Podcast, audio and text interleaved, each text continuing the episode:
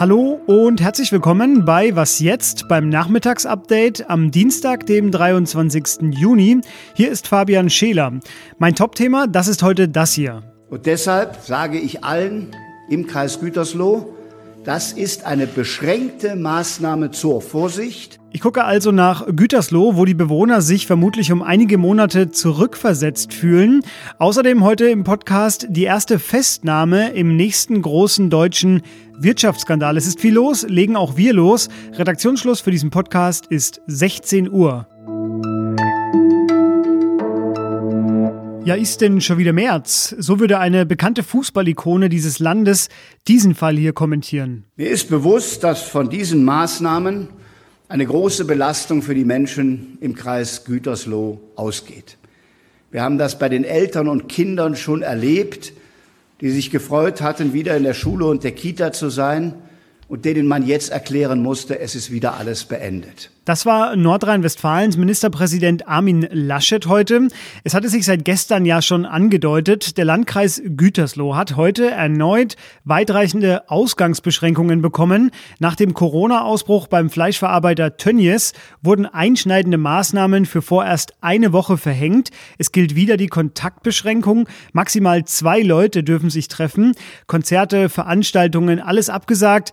Picknicken und Grillen im Park ist auch nicht mehr erlaubt. Schwimmbäder, Bars, Fitnessstudios, alles wieder dicht. Schulen und Kitas waren das ja schon seit vergangener Woche.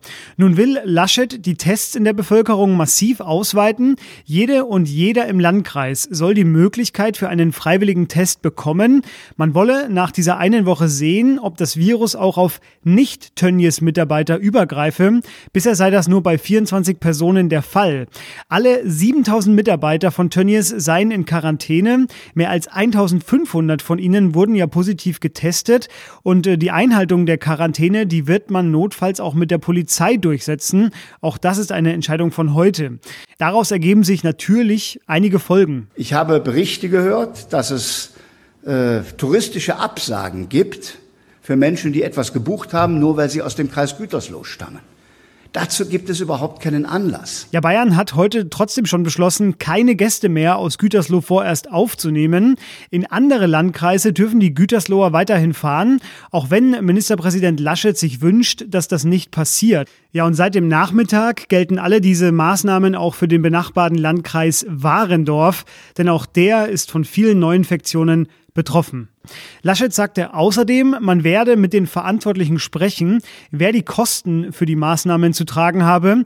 Der Gütersloher Landrat aber, Sven Georg Adenauer, der sagte am Morgen noch zur Verantwortung von Tönnies, es ist ganz genau hingeschaut worden, von Nachlässigkeit kann keine Rede sein. Na dann. Geld ausgeben, das man nie besessen hat und das lange Zeit ohne Konsequenzen.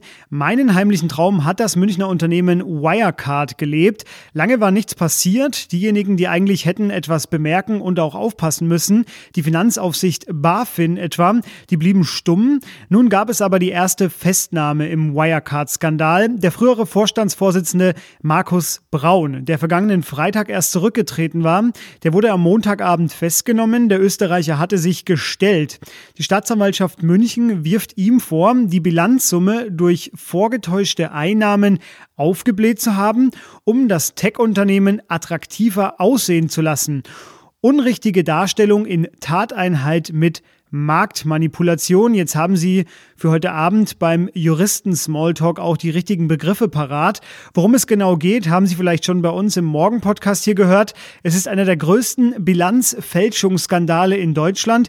1,9 Milliarden Euro, die gab es wohl nie. Zumindest sind sie nicht mehr auffindbar. Ja, und Wirecard ist ja eigentlich selber ein Unternehmen, das für Händler und Kunden Zahlungen in Online-Shops und an Ladenkassen abwickelt. Sie haben wahrscheinlich also schon mal sehr sicher mit dem Unternehmen Unternehmen zu tun gehabt. Nun prüfen aber die Banken, ob sie Wirecard, deren Aktien natürlich auch abgestürzt sind, weiterhin Kreditlinien geben. Die Ratingagentur Moody's, die entzog Wirecard jedenfalls schon mal die Kreditwürdigkeit. Und am Mittag teilte die Staatsanwaltschaft München noch mit, Braun darf gegen eine Kaution von 5 Millionen Euro die Haft wieder verlassen. Ja, und vielleicht sind die einfacher zu beschaffen als 1,9 Milliarden. Horst Seehofer ist auch heute Teil unseres Podcasts nach dem Wirbel um seine angekündigte Strafanzeige wegen einer Taz-Kolumne. Heute aber mit einem anderen Thema. Der Innenminister hat die Neonazi-Gruppe Nordadler verboten. Am Morgen gab es Razzien in Nordrhein-Westfalen, Niedersachsen, Brandenburg und Sachsen. Die Gruppe sei vor allem online aktiv und habe mehrere Dutzend Mitglieder.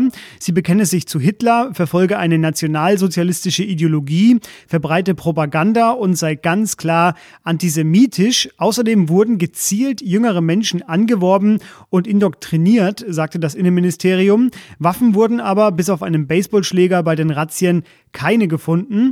Ja, und das ist nach dem Verbot von Combat 18 und dem Verbot einer Reichsbürgervereinigung die dritte Nazi-Gruppe, die in diesem Jahr verboten wurde. Was noch? Wer bisher dachte, ein 33 Jahre alter Profisportler, zudem noch der aktuell Beste seines Sports und der Vertreter aller Spieler als Präsident des weltweiten Spielerrats, der ist auch ein Vorbild, ja, der muss jetzt nochmal nachdenken. Novak Djokovic, Serbiens Tennisstar, der war einer der Mitorganisatoren für die Adria Tour, eine Art Tennisturnier in Pandemiezeiten, allerdings ohne Einschränkungen. Man sah den Serben also und weitere Profis dazu auch nachts auf der Tanzfläche. Bei den Spielen vor Publikum war alles wie immer, gab kein Kontaktverbot, keine Hygieneregeln und es gab auch PR-Termine mit Kindern. Jetzt zu den Folgen. Djokovic selbst und seine Frau haben jetzt Corona, drei weitere Profis auch, dazu Fitnesstrainer und Betreuer. Die Kritik an ihm ist jetzt zu Recht globaler Art von vielen Kollegen und Fans. Er selbst hatte am vergangenen Freitag noch gesagt, es sei nicht einfach, den Leuten zu erklären, dass die Situation in Serbien einfach eine andere sei als zum Beispiel in den USA. Tja, vielleicht wollte er das einfach selbst ändern. Jetzt sind Sie wieder auf dem neuesten Stand. Wie immer ist auch unsere Homepage in diesen bewegten Zeiten mit all Ihren Gadgets der perfekte Anlaufpunkt für Nachrichten, Analysen, Kommentare und Essays. Schreiben Sie uns an wasjetzt.zeit.de, wenn Sie sich ein Thema mal in unserer Sendung wünschen oder wenn Sie Kritik haben.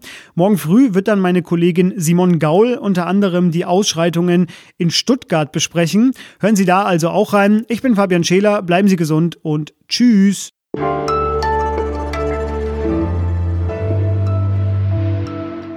Es ist vielleicht nicht ganz der richtige Zeitpunkt, um zynisch oder ironisch zu sein, oder es ist vielleicht die einzige Art, damit umzugehen. Aber der beste Kommentar zu dieser Tennismisere von Novak Djokovic, der kam von Andy Roddick, selbst früher Weltklasse-Spieler aus den USA.